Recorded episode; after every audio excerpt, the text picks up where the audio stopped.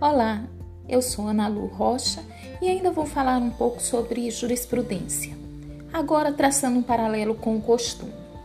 Será que jurisprudência e costume são as mesmas coisas? Têm os mesmos conceitos? Se igualam ou se diferenciam? Bem, para alguns autores, eles acreditam que ambos são iguais.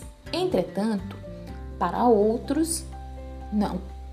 Conforme Corcol 9, segundo Paulo Nader, há uma distinção e a jurisprudência ela está situada entre a lei e o costume.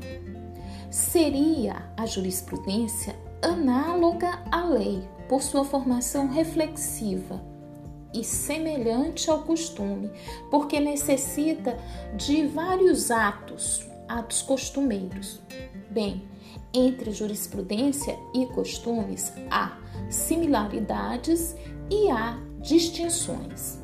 Bem, vamos às semelhanças. Para a formação de ambos, da jurisprudência e do costume, se exige uma prática plural.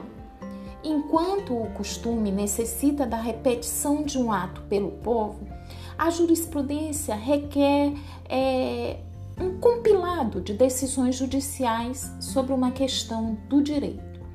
O costume é e a jurisprudência estricto senso, eles pressupõem uma uniformidade de procedimentos. Na verdade, é necessário que a prática social venha se reiterando, igualmente nas sentenças judiciais, que elas se reiterem e que não sejam variáveis. Bem, aqui esgotamos as similitudes. E as diferenças?